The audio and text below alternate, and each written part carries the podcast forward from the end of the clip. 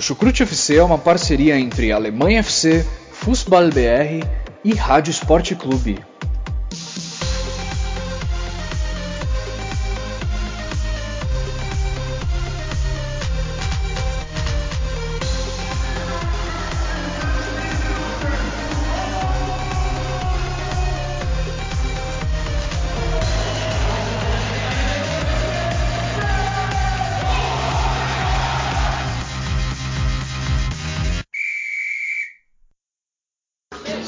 Tô bêbado, eu mereço.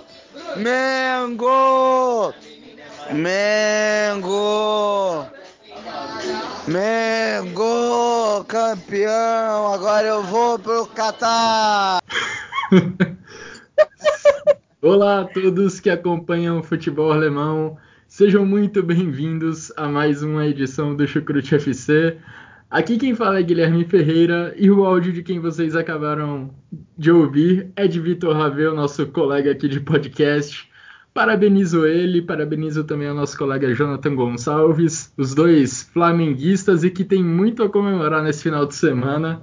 Flamengo campeão da Libertadores num jogo épico disputado no sábado contra o River Plate e já garantiu o título brasileiro com a derrota do Palmeiras contra o Grêmio neste domingo. O Flamengo já levou dois títulos em dois dias. Final de semana impressionante para os torcedores do Flamengo e que justifica totalmente eles ficarem bêbados nesse nível. Bom, mas o assunto aqui do podcast, é claro, é futebol alemão. E para isso eu tenho dois convidados muito especiais, meus colegas aqui de Chucrute FC. Primeiramente eu recebo Simone Paiva. Tudo bem com você, Simone? E aí, Guilherme, ouvintes do Chucrute. Depois dessa épica abertura do podcast, né? É, altos níveis de álcool e alegria depois de 38 anos. O Flamengo volta a ganhar uma Libertadores de maneira épica, como você já falou. Mas vamos falar então de futebol alemão, né? E que teve uma rodada cheia de surpresas. Vamos lá. E agora eu recebo o nosso agora integrante fixo, integrante oficial, o meu xará Guilherme Monteiro. Seja muito bem-vindo ao Chocrute, agora de forma oficial, Guilherme. Tudo bem com você? Tudo bem, xará. É... Boa noite, ouvintes. É, para quem não citou ainda, porque eu disse boa noite, é, a gente está gravando aqui às 9h49 da noite de domingo. Eu também estou bem feliz, por um lado. É, o Botafogo acabou de vencer o Corinthians e a gente estava, estava lá no estádio, então se a minha voz atrapalhar um pouquinho pela rouquidão, espero que não. Mas o assunto aqui, é, assim como a Simone disse, é o futebol alemão. Vamos dissecar essa rodada, como ela bem destacou também, cheia de surpresas e tivemos um, uma, equipes que vinham mal no campeonato, como a Mainz e como o Augsburg, vencendo, goleando é, rivais é, diretos e um, e um fora de casa com estreia de novo técnico, Achim Bayer Loser, estreando pelo mais, somando seus pontinhos e afundando mais o Hertha e o próprio Werder Bremen, que perdeu mais, uma, mais um jogo em casa, dessa vez contra o Schalke. É, exatamente, é uma rodada com algumas goleadas pela Bundesliga e vamos comentar sobre algumas delas ao longo desse podcast. Bom, já avisando para o nosso ouvinte que hoje a gente vai estrear um formato um pouco diferente aqui no Chucrute. Em vez de comentar todos os jogos da rodada e de falar a fundo sobre cada um deles, a gente resolveu pegar os principais assuntos para podermos nos aprofundar sobre eles. Então espero que vocês curtam esse novo modelo e qualquer feedback é sempre muito bem-vindo para a gente. Agradeço a todos que nos escutam, em especial aos nossos padrinhos que contribuem tanto para o nosso trabalho. Se você quiser saber também como apoiar o nosso projeto, como apoiar o Chucrute FC, é só acessar o www.padrim.com.br barra chucrutefc e lá você vai encontrar todas as possibilidades para apoiar o Chucrute FC. Agradeço também aos nossos parceiros da Rádio MW, do Alemanha FC e do Fußball BR. Agora vamos tocar o barco e vamos falar sobre os principais assuntos da 12ª rodada desta Bundesliga.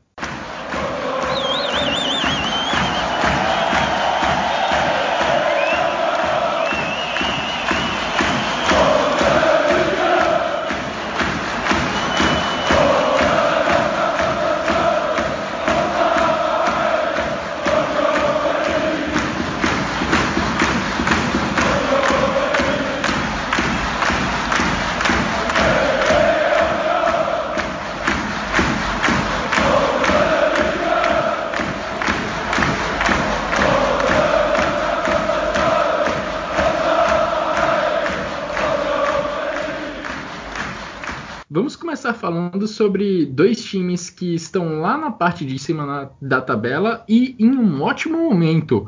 Bayern de Munique e Leipzig estão engatando aí uma sequência de vitórias.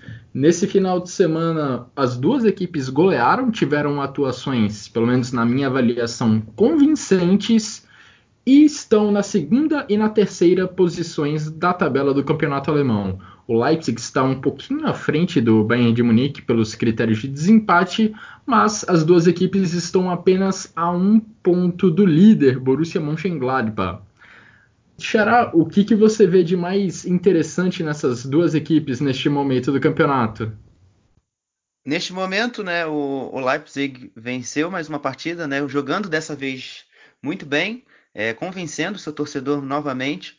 É, eu vi ontem uma, uma estrutura, vamos, em termos um pouco mais táticos, uma estrutura um pouco mais posicional do Leipzig, é, retomando essa, essa ideia dele, de, do Julian Nagelsmann, em trazer conceitos é, de um jogo de posição, que é um jogo que a gente conhece muito pelo, pelo Pep Guardiola, um entusiasta desse, desse modo de jogar. A equipe que, na estrutura, tem, tinha um 3-2-5, com jogadores como o Demi, é, o próprio Incucu, o Forsberg Werner, com muita liberdade de movimentação. Você via que o Leipzig era uma equipe muito fluida dentro de campo. Esses três eram a base do, do bom jogo da equipe da equipe da casa se apresentando para tabelas, para triangulações, e assim você via os desequilíbrios é, que causava na defesa do Colônia. É, e que inicialmente tentou, esboçou um pouquinho, querer pressionar, mas nada muito, nada muito, muito efetivo.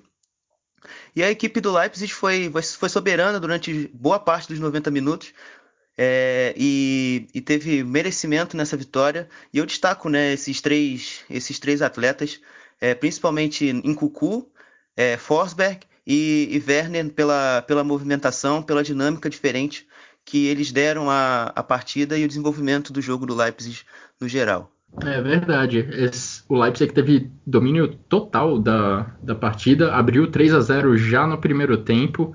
E apesar do Incucu não ter marcado nenhum gol nessa partida, para mim ele foi o grande destaque do Leipzig, o grande destaque da partida como um todo é, participando dos três gols. É, em, em, um deles ele sofreu o pênalti, no outro ele deu um passe decisivo no início da jogada. No primeiro gol, se não me engano, foi ele quem deu a assistência para o Timo Werner.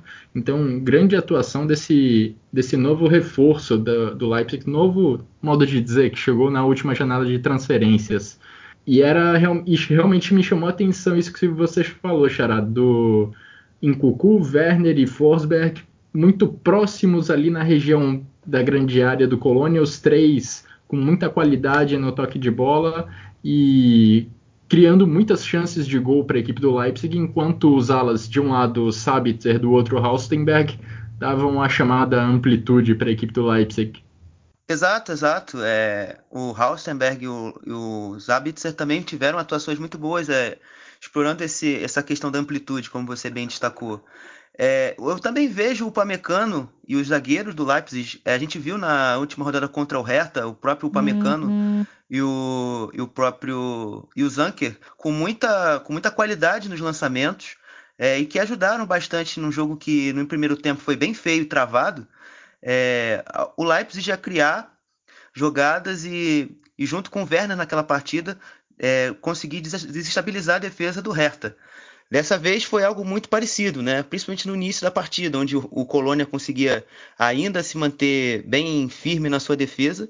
Eles, com alguns passes, encontrando o próprio Werner, que se movimentava, como a gente já destacou bastante aqui, é, por, por todo ali o terço final de campo, promovendo os desequilíbrios, cruzando bolas, buscando sempre é, encontrar o jogador que, que infiltrava é, e ajudava a finalização posteriormente. E chama muito atenção mesmo essa sequência recente do Leipzig, porque são cinco vitórias seguidas com 24 gols marcados nesse período. E isso eu estou considerando não só Bundesliga, como também Champions League e Copa da Alemanha. É uma média de quase 5 gols por jogo. É impressionante esse momento da equipe treinada pelo Julian Nagelsmann, empilhando gols partida após partida e agora já divide com o Bayern de Munique o posto de melhor ataque do campeonato alemão. Os dois times têm 33 gols marcados até aqui, até a 12 rodada. Falando do outro time que está empatado na, na segunda posição, né, o Bayern de Munique também está numa sequência muito boa, sequência boa iniciada com o trabalho do novo treinador da equipe, Hansi Flick, tem três jogos à frente dos bávaros, três clean sheets e dez gols a favor do Bayern de Munique nesse período. Nesses três jogos com o novo comandante, a defesa também melhorou consideravelmente. Os adversários do Bayern de Munique só acertaram um chute no alvo defendido por Manuel Neuer eu vejo esse, essa rodada, tanto para o Bayern quanto para o Leipzig, quase que um roteiro muito semelhante. Eles pegaram dois times do final da tabela, né? O Düsseldorf e o Colônia estão lá embaixo juntos. É, eu acho que a única diferença é que o Bayern jogou fora e o Leipzig em casa, mas os dois conseguiram definir os seus jogos no primeiro tempo. Em 30 minutos fizeram 3 a 0 e conseguiram depois só controlar o jogo e levar o resultado. É, o Bayern tá, acho que é o, é o, segundo jogo oficial, né, do novo do técnico, do novo técnico, técnico interino. Terceiro né? oficial, segundo pela Bundesliga. Segundo pela Bundesliga. Então assim, aí essa semana tem a rodada da Champions League, mas já pelo menos já mostra de certa forma que o time está é, tá entendendo o que ele está querendo propor. Já é, são duas rodadas de Bundesliga com resultados elásticos, né? Ainda que o Fortuna seja um time de final de tabela, mas na semana passada era o Borussia Dortmund, que a gente vai falar depois. Então, assim, são dois resultados importantes e onde, to, onde vários jogadores conseguiram, é, fizeram gols, tanto que essa rodada teve uma coisa espetacular que não vinha acontecendo, é até surpreendente, o Lewandowski não fez gol.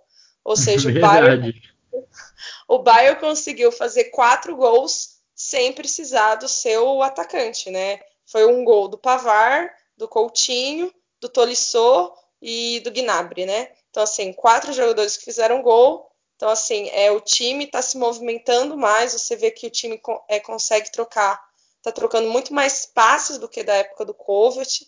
Então, assim, vamos ver como vai ser essa semana ao decorrer dos, dos, das semanas, né? O Bayern, pelo visto, só vai trazer um treinador no começo do ano que vem, talvez. Então, talvez ele esteja um tempo de mostrar o seu trabalho. O Bayern foi muito diferente da época do Kovac nesses dois jogos. O jogo contra o Borussia foi um Bayern um pouco mais retraído no início, antes de fazer o, primeiro gol é, e dando um pouco mais a bola para o Borussia, para o Borussia tentar evoluir seu jogo, coisa que a gente viu que não aconteceu. Nesse jogo não, o Bayern se propôs a jogar, teve toques de bola muito rápidos, uma coisa que a gente também estabeleceu uma outra comparação com o trabalho do Kovac, nós não víamos. Era um, um Bayern dinâmico, um, um Bayern com ultrapassagens, é, com, com muita intensidade. E eu destacar exatamente isso, a, a velocidade na troca de passes, para você gerar os desequilíbrios com esses toques rápidos e gerar os espaços defensivos no adversário e você aproveitar. A gente, eu destaco muito nesse jogo é a grande partida de Miller, é, de próprio, do próprio Kimmich, do, do Gnabry. Foram atuações muito boas do próprio Pava com as ultrapassagens junto a, junto a Gnabry em alguns momentos. Eles alternavam muito essas quem ultrapassava, quem ficava um pouco mais por dentro. Mas, enfim, foi uma atuação muito convincente do Bayern, principalmente no primeiro tempo. O segundo tempo foi uma equipe que administrou mais o resultado, mas a sua superioridade técnica fez-se valer é, no segundo tempo também, conseguiu ampliar a, o placar para 4 a 0. É, enfim, o Fortuna pouquíssimo criou também na partida. O Fortuna foi tentava no primeiro tempo encontrar o Roven Hennings para romper alguma linha do Bayern e em velocidade fazer algum gol no segundo tempo mudou um pouco. Você puxava um pouco Morales para a linha de zagueiros, para atrair o Bayern e gerar os espaços. Porém, o Bayern conseguia, às vezes também até com, com uma má finalização do time do Fortuna, não, não tomar muitos sustos, né? É, mas ainda assim, o Bayern foi muito melhor do que o Fortuna e mereceu essa, essa vitória por 4 a 0 com muitos teve muitos méritos a torcida do Bayern agora, muitos deles pelo menos, esperando o Maurício Pochettino. Quem sabe a diretoria do Bayern de Munique não vai atrás dele após o argentino ser demitido do Tottenham. Mas voltando a falar especificamente do Bayern de Munique, sob o comando do Hansi Flick, um cara que vem ganhando muita moral no, sob o comando dele e que você já citou, Xará, é o Thomas Miller, que para mim foi o grande destaque individual da partida. Ele participou dos três gols do Bayern de Munique no, no primeiro tempo, mesmo ali sem dar, sem marcar o gol propriamente ou sem dar assistência, ele acabava participando da jogada. Muitas jogadas de ataque do Bayern de Munique passavam pelos pés dele. Ele cumpriu muito bem para mim esse papel de atacante logo atrás do Lewandowski, porque o Bayern jogou mas com o Coutinho como ponta pela esquerda, o Gnabry como ponta pela direita e o Thomas Miller acompanhando o Lewandowski logo atrás do centroavante polonês. O Miller, no primeiro tempo, tinha muita liberdade para circular por todo o campo. Então a gente via constantemente ele aparecendo para ajudar na saída de bola, ele atacando a área quando necessário, ele aparecendo para finalizar. Foi realmente uma bonita versão do Miller que o Hansi Flick é, nos trouxe nessa partida contra o Düsseldorf. É, destacar também, apesar do gol, a, a partida um pouco abaixo do Coutinho. É, mas eu, eu dou crédito a essa um, a partida um pouco abaixo é, devido à força, forçação das jogadas do Bayern pelo lado direito, especialmente no primeiro tempo. É, a gente também notou no segundo tempo especificamente que o Hansi Flick tentou trocar o posicionamento do Coutinho constantemente, trazer, trazia às vezes ele para o meio, às vezes deixava ele aberto, sempre tentando também colocar o Coutinho na partida. Isso foi, isso foi interessante. Essa, essa medida do Hansi Flick, que ajudou bastante em algum, e também no finalzinho, né? Ele foi coroado com gol, mas eu ainda achei, em termos gerais, uma partida um pouco abaixo do Coutinho nesse sábado.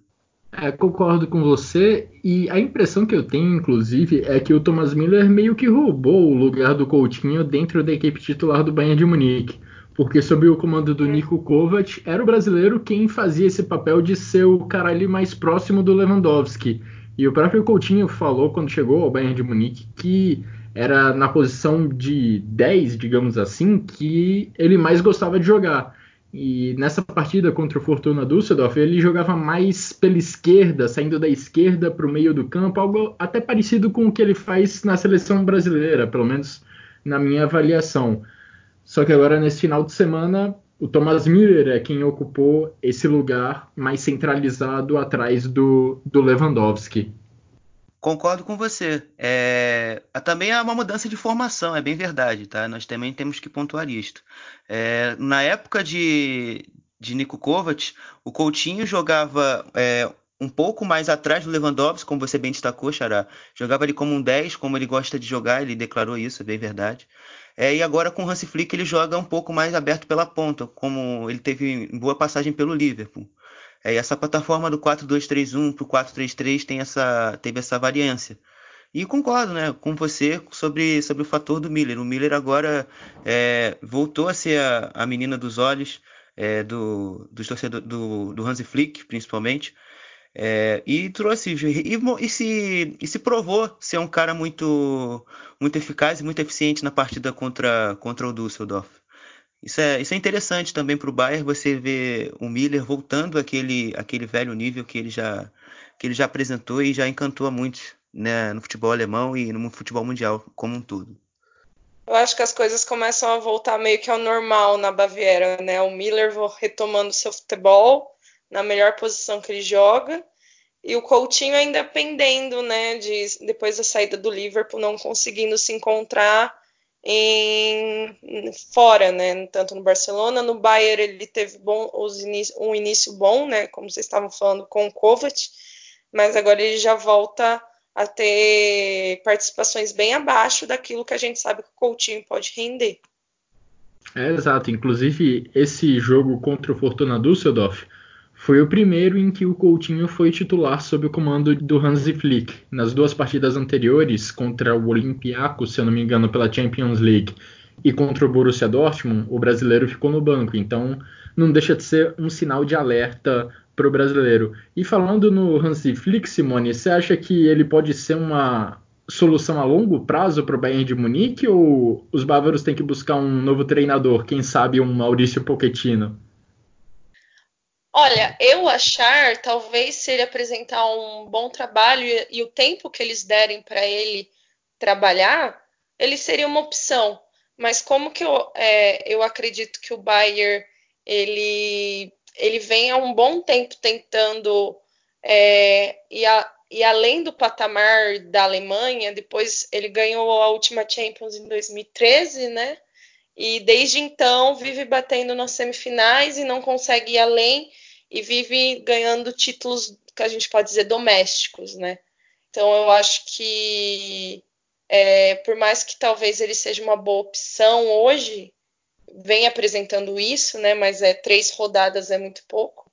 Eu acho ainda que o Bayern vai atrás de uma opção maior.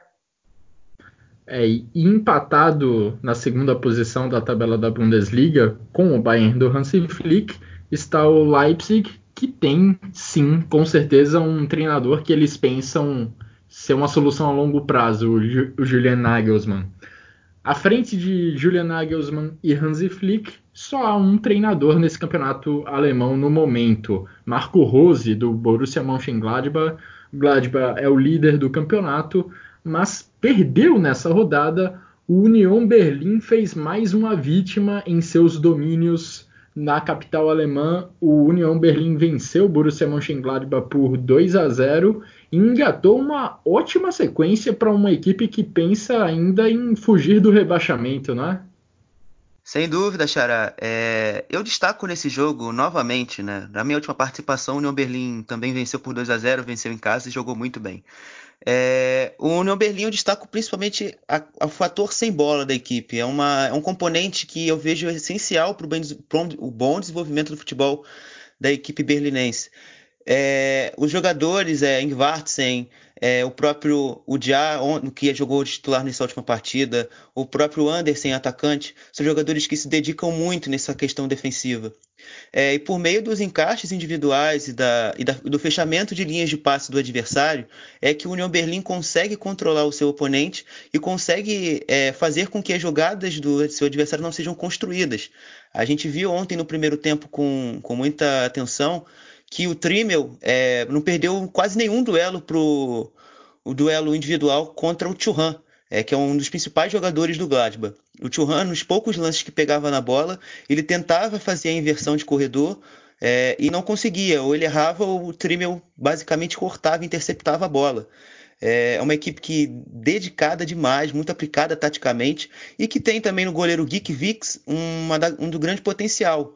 É um goleiro que, apesar de já ter 26, 26 27 anos, se não, se não me falha a memória, é, com passagens pelo Freiburg e tudo, é um goleiro que tem muita habilidade com os pés. É o cara que, com os pés, ele consegue ligar o jogo direto, consegue fazer com que essa equipe, por meio da bola longa, que é o principal artifício ofensivo que a equipe usa, é, para chegar ao gol adversário dê certo. Ainda assim, às vezes apresenta alguns problemas, por causa que os jogadores adversários o pressionam e acaba forçando o erro. Mas isso é super comum.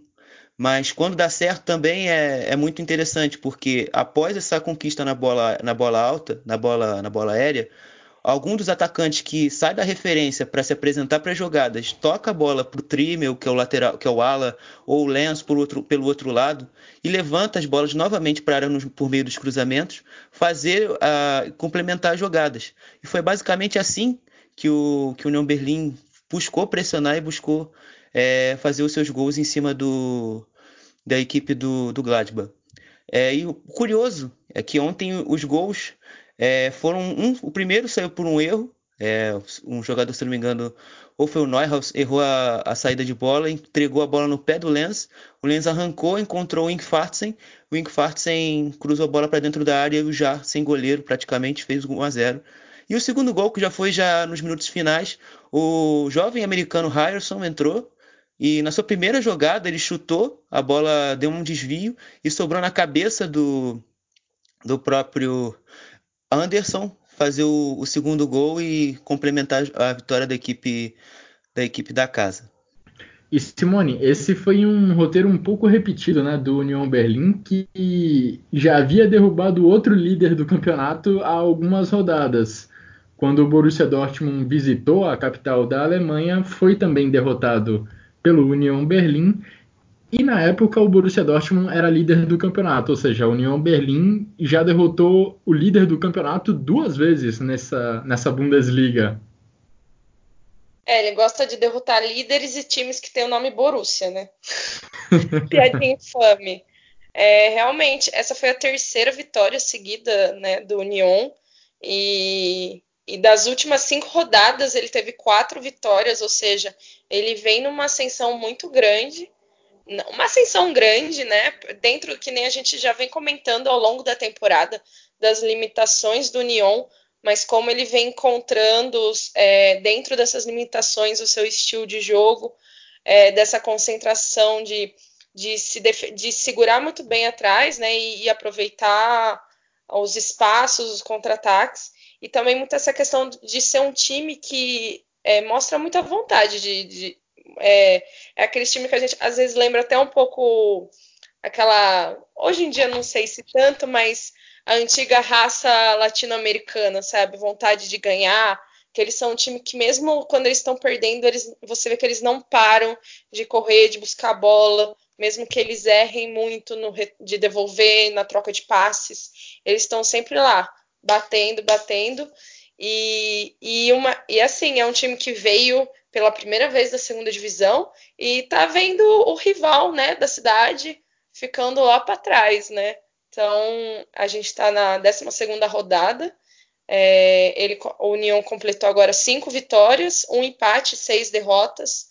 E vamos ver é, quanto que ele vai aguentar durante a temporada, né? É uma sequência fundamental para um time como eu já disse, para mim ainda briga contra o rebaixamento. O União Berlim tem que manter isso em mente, mas somar nove pontos em três rodadas é um salto enorme para uma equipe que tem essa ambição dentro do campeonato. E vocês falaram muito bem sobre como o União é uma equipe que realmente aposta na, no seu poder defensivo para poder ganhar os jogos. Já na temporada passada, o Union Berlim foi a equipe que sofreu menos gols é, ao longo de toda a temporada. E para se manter na Bundesliga, ao que parece, a equipe do Urs Fischer vai tentar apostar as fichas, apostar suas fichas na mesma estratégia. Claro que na primeira divisão os ataques são muito mais poderosos, mas pelo menos na última, nas últimas rodadas o Union Berlim vem mostrando uma capacidade melhor de se defender. E coincidência ou não, recentemente o Urs Fischer promoveu até um, uma mudança no esquema tático da equipe do Union Berlim. Em cinco dos últimos seis jogos do Union, o Urs Fischer colocou em campo uma formação titular com três zagueiros. E aí, dentro dessa nova formação, é que o Union Berlim está conseguindo manter essa sequência positiva. E o Union Berlim venceu em seus domínios não só Borussia Dortmund e Gladbach, que eram líderes do, do campeonato, no caso do Borussia Dortmund era líder do campeonato, como também já venceu o Hertha Berlim no derby da cidade e o Freiburg, que faz uma boa campanha nessa Bundesliga. Então, o Stadion Underalten Forsterei vai se mostrando uma grande fortaleza da equipe da capital. Sem dúvida, sem dúvida, Xará. É interessante também você pontuar essa mudança tática, né? A gente viu que no início da temporada, nos primeiros dois jogos, o Urs Fischer apostou em duas, umas duas linhas de quatro, é, com 4-4-2 clássico em linha. Agora ele já muda desde o jogo contra o Freiburg, que ele efetivamente fixou essa formação com três zagueiros, onde a equipe venceu a equipe de Christian Streich em casa também por 2 a 0, jogando muito bem, com essa mesma estratégia, executando praticamente os mesmos mecanismos é, de, de jogo, do jogo sem bola, principalmente, as perseguições, perseguições médias, geralmente. Às vezes, quando baixava um pouco mais a linha, não ficavam no 5-3-2, fazendo as perseguições um pouco mais curtas, é, dificultando as ações da equipe, das equipes adversárias. É, enfim, e outro, e outro contexto que eu já pontuei, né? Que você fechar as linhas de passe na saída de bola e montar os encaixes individuais e fazer uma. e ser muito agressivo quando, quando a bola estourar e, e sobrar para um jogador adversário. É verdade. E algumas estatísticas interessantes também sobre essa equipe do, do Union Berlim. Uma curiosidade, primeiramente, é que os últimos quatro equipes, os últimos quatro gols da equipe do Union foram marcados de cabeça. É uma equipe que aposta muito em contra-ataques, em bolas paradas e em cruzamentos na grande área, por isso isso explica também um pouco desse, desses quatro gols de cabeça marcados nas últimas duas rodadas.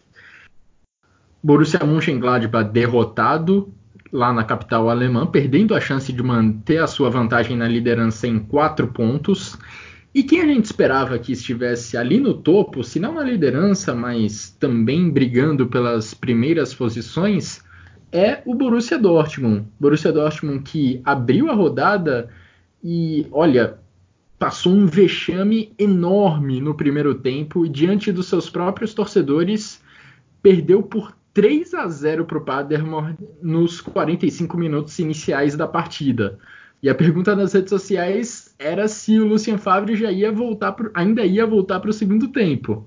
Sorte dele, sorte do treinador suíço, que houve uma reação e o Borussia Dortmund ainda conseguiu empatar o placar e fazer 3 a 3 na partida. Mesmo assim, para um time que começou a temporada com aspirações de ganhar o campeonato alemão, empatar em 3 a 3 com lanterna do campeonato não é um resultado nada satisfatório, não é mesmo, Simone? É, eu acho que esse jogo foi tipo assim a definição do que vem sendo a temporada, do que a gente vem comentando durante toda a temporada, de um time que é, faz jogos extremamente apáticos, sem criatividade. É, na última temporada a gente vinha elogiando o Marco Reus, que ele tinha se tornado um líder mesmo. Eu não acreditava no Reus como capitão. E essa temporada ele decaiu muito. Parece que não existe ninguém dentro de campo. É, eu acho que é, eu vejo um Borussia Dortmund totalmente perdido. Eu gostaria muito de defender o Favre né? Porque eu detesto essa coisa de ter que demitir treinador, contratar no meio da temporada e começar tudo de novo. O Dortmund, desde que o Klopp saiu, teve duas temporadas completas com, com o Thomas Tuchel. Depois veio o, Peter Boss, que ficou cinco meses. E aí agora veio o Favre, que completa agora uma temporada e meia, mais uma temporada e meia, e já corre o risco de, de cair. Então, assim, é, é uma estabilidade muito grande, mas eu vejo, eu vejo que os problemas do Borussia Dortmund hoje em dia, ele vão, vai muito além da, de, do dentro de campo. É, eu acho que na questão de analisar o jogo, o Guilherme vai se fazer melhor, mas eu vejo que os problemas do Dortmund hoje em dia vêm de contratar todas as janelas de contratações, não conseguir fazer as contratações é, exatamente necessárias. Hoje, por exemplo, aconteceu a assembleia de acionistas do Borussia Dortmund e o Ari Watzke, né, que é o CEO do Borussia Dortmund, falou que foi um erro não ter contratado um número 9 durante a janela. É, jura que você foi pensar agora que foi um erro? Você contrata o Paco Alcácer, na temporada passada. Ele é um bom jogador, mas é um jogador que sofre muitas lesões ao longo do tempo. Ele tem um sério problema com lesões musculares. E aí você não tem outro 9 direto para fazer a substituição. E aí você vai para a janela de, de transferências e não contrata um 9, contrata sempre meias, meias é pontas, meia atacante para ficar com esse negócio de falso 9. E no final, esses falsos 9 não têm funcionado no Borussia Dortmund. A gente tem queimado jogadores jogando como falso 9. E aí o cara vem falar que foi um, que foi um erro não ter contratado. Porra, que, que planejamento que eles têm feito. né? É então, corneta, assim, Simone. Vou cornetar, né? Então, assim, todo mundo sabe que eu sou torcedor do Borussia Dortmund, então eu vou cornetar mesmo. Porque assim, é, o Dortmund começou a janela trazendo três, né? O Torga, o Julian Brand e no fim eu cornetei muito a vinda do Mats Hummels, mas hoje eu vejo que foi um, até um acerto trazer o Mats Hummels. Ele tem sido muito mais líder dentro de campo do que o próprio Marco Reus. E, e eu vejo que assim, a mudança no Borussia Dortmund ela tinha que ser é, estrutural lá de trás. Eu sou muito grata desde a época da falência, de antes, para o Vatsky e o Zork, mas eu acho que deu. Eu acho que deu. não existe, eles não têm a linha de pensamento deles com o futebol. Eu não quero que o Borussia Dortmund vire um, um Chelsea da vida, um, um, Manchester City, um super poderoso, mas que tenha, tenha um pensamento que um dia ele pode pelo menos tentar bater o Bayern de Munique. Sempre que começa a temporada, ah, nós vamos tentar classificar para a Champions League. Eu brinquei com você, Simone, sobre essa questão da corneta, mas eu concordo totalmente nessa questão do 9, porque é, eu achei inaceitável o Borussia Dortmund não trazer um outro centroavante para para fazer sombra, ao menos, para o Paco Alcácer durante essa temporada. O atacante espanhol novamente se machucou durante a partida contra o Paderborn, saiu um pouco antes do intervalo e deve desfalcar o Borussia Dortmund por mais alguns jogos. E aí vai ter que colocar Hazard, Royce, Mario Götze para fazer a função do falso 9, quando o ideal, na minha avaliação, seria ter um outro centroavante, um outro cara de área para ocupar o lugar do Paco Alcácer. Mas vem sendo, Xará, uma temporada de muitos altos e baixos essa do Borussia Dortmund. A gente há algumas semanas estava falando aqui mal do Borussia Dortmund naquela sequência de empates na, na Bundesliga. Teve sequência de três jogos em 2 a 2 cedendo o gol de empate no segundo tempo. Depois a gente teve boas vitórias do Borussia Dortmund contra Borussia Mönchengladbach, que já era líder do campeonato, contra Wolfsburg e aquela virada espetacular contra a Inter de Milão. Mas aí tomou uma goleada do Bayern de Munique e depois sofreu, suou demais para empatar em 3 a 3 contra o Paderborn. Eu, eu vou ser um pouco bem duro um pouco na, no sentido das críticas. Eu acho que até mesmo nessas vitórias contra a Gladbach, contra a Inter e contra o Wolfsburg, a equipe se portou muito mal. Parece que o Borussia Dortmund escolhe qual tempo de jogo ele quer jogar.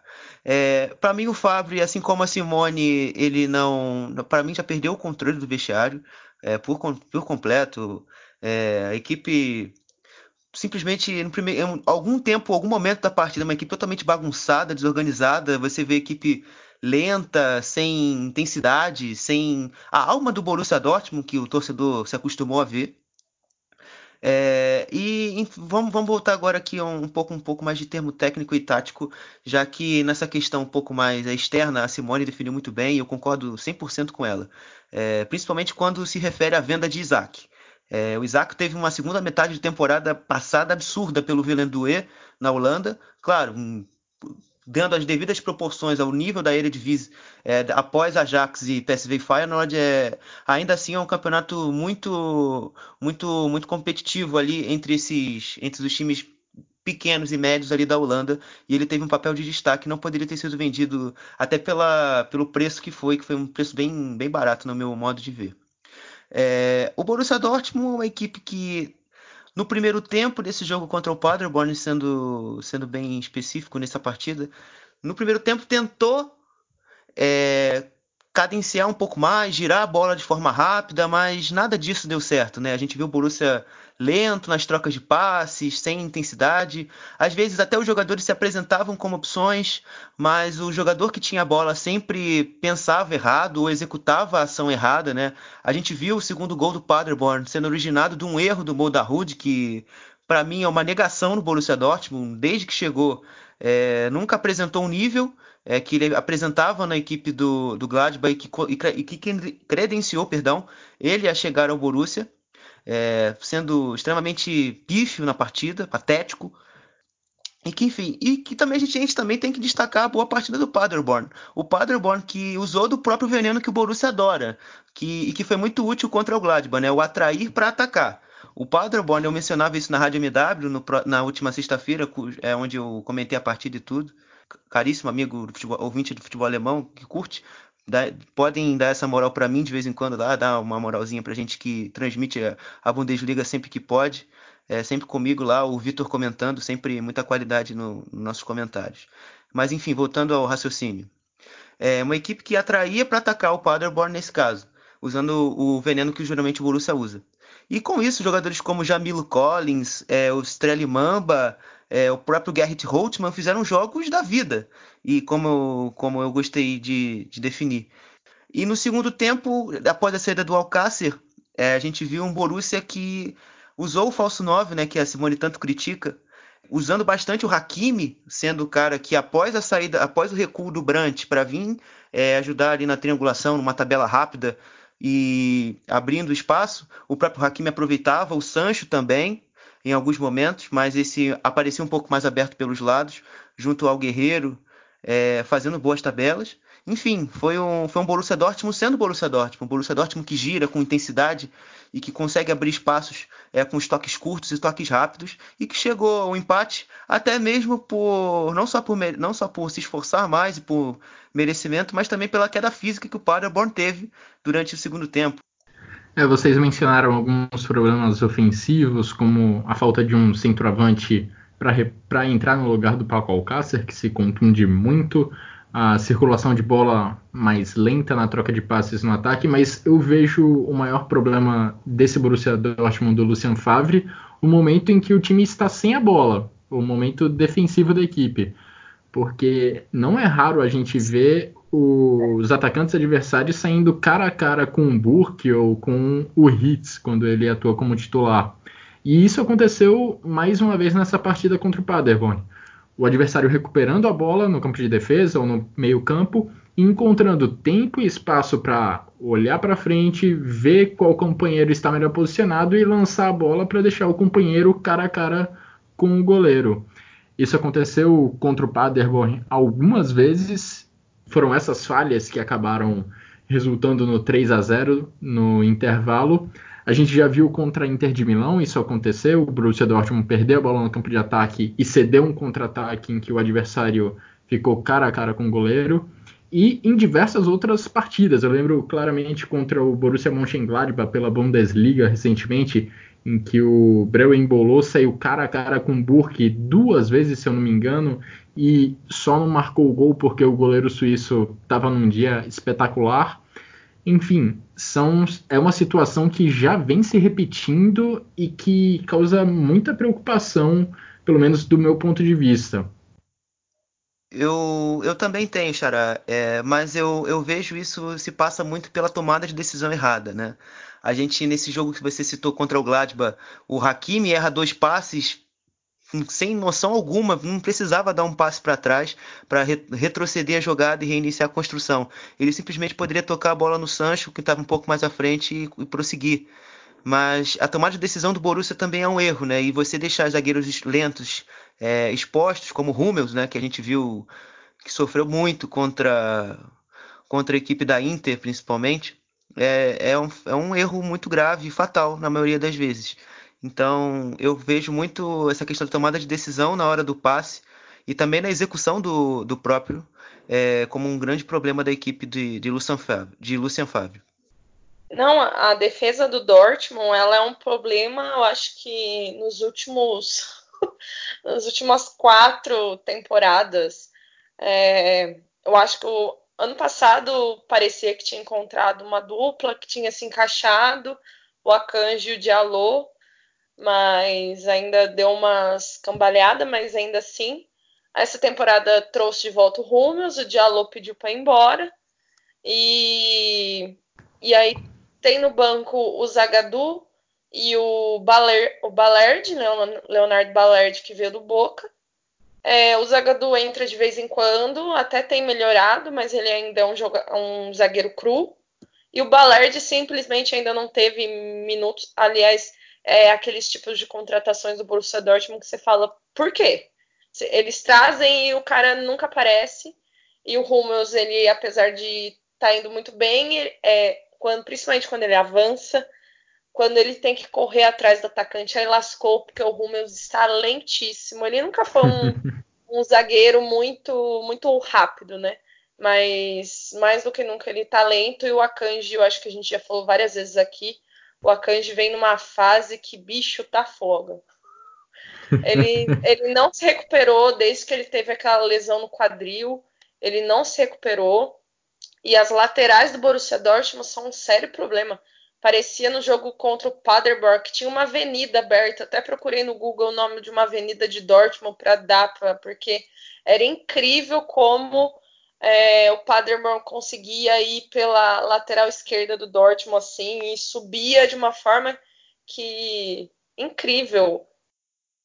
Então assim, a defesa do Borussia Dortmund é um problema já há muito tempo e é outro problema de, de janela de transferência. Eles trouxeram o Rummels, venderam o Diallo, é, venderam o Toprak e acharam que, ah, quatro zagueiros tá bom, né? Tá ótimo. Dois, dois jovens que não tem experiência nenhuma, um, um, já muito experiente, mas que não tem tanta velocidade, e um que tá em péssima fase. Vai dar super certo. Confia. É verdade, o Borussia Dortmund tem, tem sofrido com contra-ataques semana após semana e acho que vai muito de, dessa falta de intensidade que o próprio Xará falou, além de tomadas de decisão erradas, de passes errados que acabam comprometendo o sistema defensivo, falta também essa intensidade, marcar lá em cima com mais força, como a equipe fez no segundo tempo contra o Paderborn, que acabou gerando o um empate em 3 a 3 e no segundo tempo contra a Inter de Milão, quando o Borussia conseguiu virar o placar pela UEFA Champions League duas equipes nessa Bundesliga, duas equipes que estão bem mais embaixo na tabela, que já trocaram de treinador e treinadores que estrearam nessa rodada. A gente teve pelo Colônia Marcos Gisdol e pelo Mainz Achim Bayer-Loser. O curioso é que Achim Bayer-Loser treinava o Colônia até duas semanas, foi demitido do Colônia após uma derrota por 2 a 1 para o Hoffenheim, estreou nessa rodada pelo Mainz contra o Hoffenheim e goleou por 5 a 1. Como que foi essa história, Guilherme? Como que houve essa reviravolta na vida do Achim Bayerloser? Olha, eu fico, confesso que fico muito feliz pelo Achim Bayerloser. Era um, é um treinador que, poxa, dentro, dentro do contexto que o Colônia tinha, ele tentava fazer o máximo que ele tinha pelo, com aquele elenco. É, ele iniciou, hoje ele voltou às ideias que ele tentou pregar no início do trabalho do Colônia. É uma equipe que fazia uma saída um pouco mais apoiada, é, fazendo uma saída um pouco mais é, estilo Lavoupiana, ou seja, com, com o volante entre os zagueiros, tentando é, sair de, de pé em pé e encontrar os espaços. É, em alguns momentos ele até tentou fazer isso, né? Sendo bem sincero, mas não teve tanta efetividade. E por sinal foi o melhor momento onde o Hoffenheim conseguiu chegar no gol no primeiro tempo. É, ali os primeiros 15 minutos o Hoffenheim foi soberano, é, muito se aproveitando desses erros de saída de bola. É, após esse período, é, a equipe de, do Bayer Lorzer apostou no, no, modelo antigo já do, do, do Sandro Schwarz, é, apostando na bola longa, nas bolas encontrando o Onisivo, que foi muito bem nesse quesito nos duelos aéreos, é, e trabalhando, girando um pouco mais a bola, até que saiu o primeiro gol numa linda, num lindo passe do Niakite, encontrando o Riddle Baku, que depois seria expulso. O Onisivo fez a parede, deixou ela chegar no Ostunali, abrindo o placar para a equipe do Mais. É, aí acabou o primeiro tempo e tal. O Rio do Baku, entre, entre, esse, entre, entre esse período, foi expulso. Aí no segundo tempo foi após a expulsão foi um ataque contra a defesa, né? O Hoffenheim tentando é, meio que quase no abafa, enchendo a área de cruzamentos, é, buscando fazer o seu gol, mas errando muito nas saídas de bola. Isso custou dois gols. É, o quarto e o quinto gol que fecharam a goleada de 5 a 1 da, da equipe do Mais. É, a equipe chegou até a fazer um gol, a equipe do Hoffenheim, com o Kramaric, deu um pouco de esperança para os torcedores que estavam no, na, Pro, na Zero Arena, mas que logo em seguida já saiu o quarto gol e matou a equipe do, do Hoffenheim, que teve muitos problemas de erros de saída de bola. Era uma equipe que, através da bola parada, que era o que mais tentava é, fazer o, a equipe criar e chegar ao gol, a entrada de Kramaric, pelo menos, foi um fator positivo, é, em meio a um jogo ruim da equipe no geral. É, isso que fica, né? Fica a minha pessoal é, felicidade com, pelo trabalho do Bayer Lose, que era um cara que, que trabalhava muito bem com tudo aquilo que tinha no Colônia e que e que não estava dando muito certo, né? Ele se perdeu também um pouco no final, ele abandonou um pouco a ideia inicial dele, que era que era jogar um pouco mais apoiado para jogar um pouco na bola um pouco mais longa e a equipe nem sempre conseguia entregar a intensidade necessária para vencer as partidas e, e sair vencedor dos jogos. É, e o mais bizarro é que o, o Mainz foi para o intervalo vencendo por 1 a 0 mas com um jogador a menos. A expulsão aconteceu pouco antes do juiz apitar o fim do primeiro tempo. E aí, na segunda etapa, o Mainz marcou quatro gols, mesmo com um jogador a menos. E acabou goleando o Hoffenheim por 5 a 1 quando na verdade você esperava uma reação do Hoffenheim por estar com um jogador a mais dentro de campo, foi o mais quem empilhou gols na, no gol adversário. Eu confesso que quando eu vi o resultado desse jogo, eu falei, não, preciso ver os gols. Porque é aquele tipo de resultado que você é surpreendente. O mais é essa é simplesmente a quarta vitória do mais tom da Bundesliga. Ele tem oito derrotas, né? Então, assim, e ganhar do Hoffenheim, que vinha com uma sequência de quatro ou cinco jogos, é, é, quatro ou cinco vitórias nas últimas rodadas. E, e vai lá, e ele estava brigando naquele bolo dos times de 20 pontos. Então, é, na hora que eu vi, eu falei, o que, que aconteceu? Ainda mais em é, o jogo foi na casa do Hoffenheim, né? Então, assim, é, talvez é, é um, uma nova motivação, essa troca de técnico sempre tem, acho que essa é, em boa parte, né? Em boa parte é bom, porque a gente vai falar de outro time logo depois que não teve essa motivação, mas talvez é, é um, um. Não sei se o mais é conseguir escapar, eu acho que ele é um dos fortes candidatos para brigar lá embaixo, mas dá um pequeno respiro, né? E o é. Hoffenheim tem um pequeno tombo, né? Depois de se recuperar daquelas rodadas meio irregulares do início da temporada, de, de ganha, perde, empata. E agora tem um tombo, né? Um pouco estranho, a gente pode dizer. É, foram duas coisas incríveis que aconteceram nessa partida. Primeiro, o Mainz fazer quatro gols enquanto estava com um jogador a menos e também o Hoffenheim perder a sua sequência de cinco jogos com vitórias consecutivas dentro da Bundesliga. Esse número sobe para seis se você considerar um jogo da Copa da Alemanha que estava ali no meio do caminho.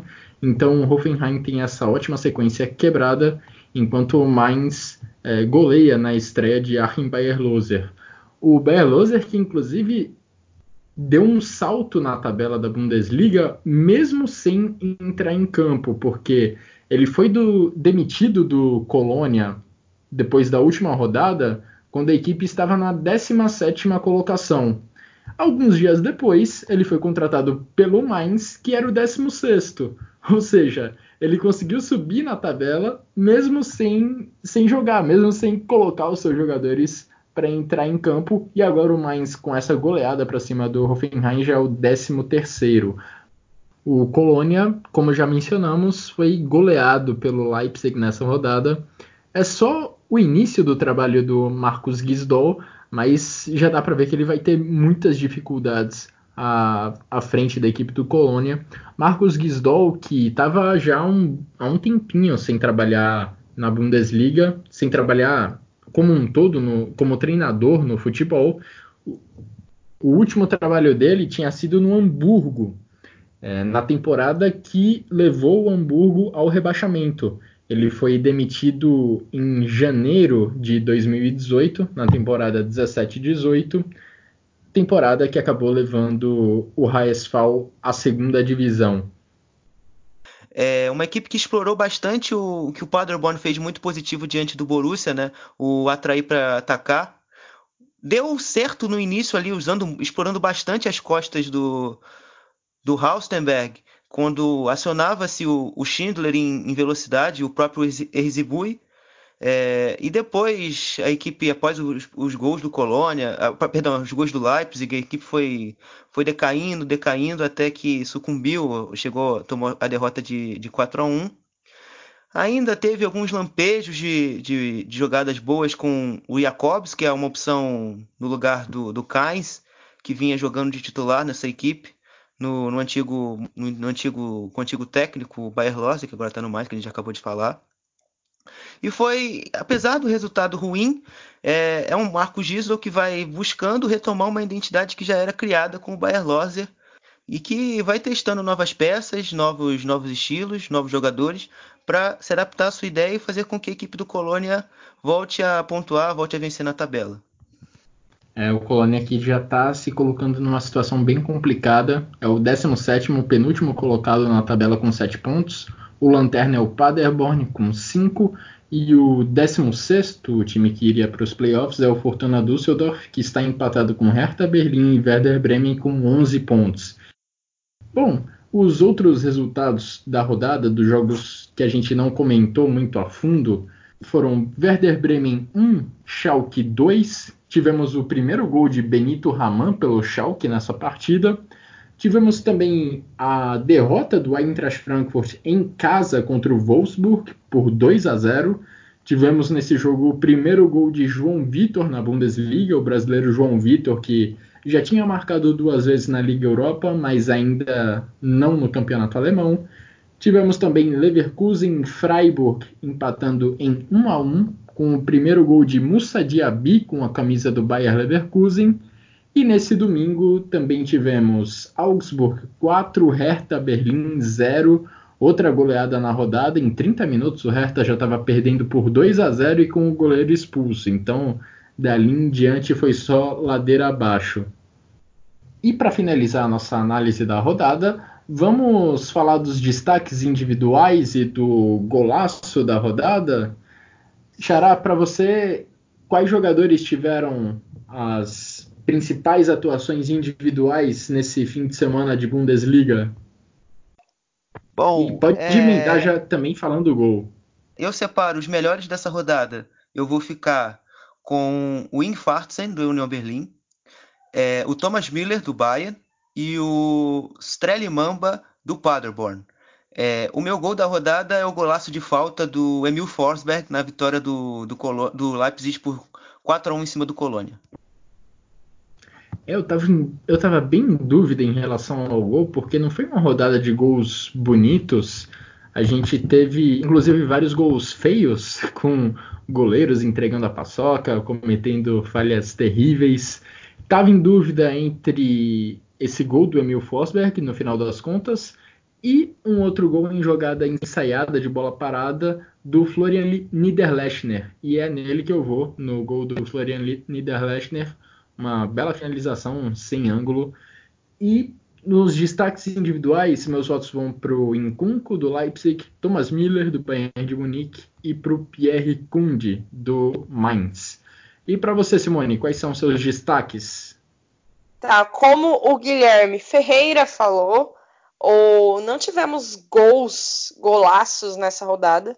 E eu vou seguir o outro Guilherme, Guilherme Monteiro, e eu fiquei com um gol de falta do Emil Fosberg. E também muito feliz que ele vem melhorando depois de uma temporada apagada. Gosto muito do Fosberg, então é bom vê-lo voltar. E os meus três jogadores da rodada são o Miller, retomando o seu bom futebol, o Mamba, que pra, quase fez um hat-trick no Borussia Dortmund, e vou ficar com vou ficar com o Felipe Max do Augsburg, que possivelmente na próxima temporada não estará por lá.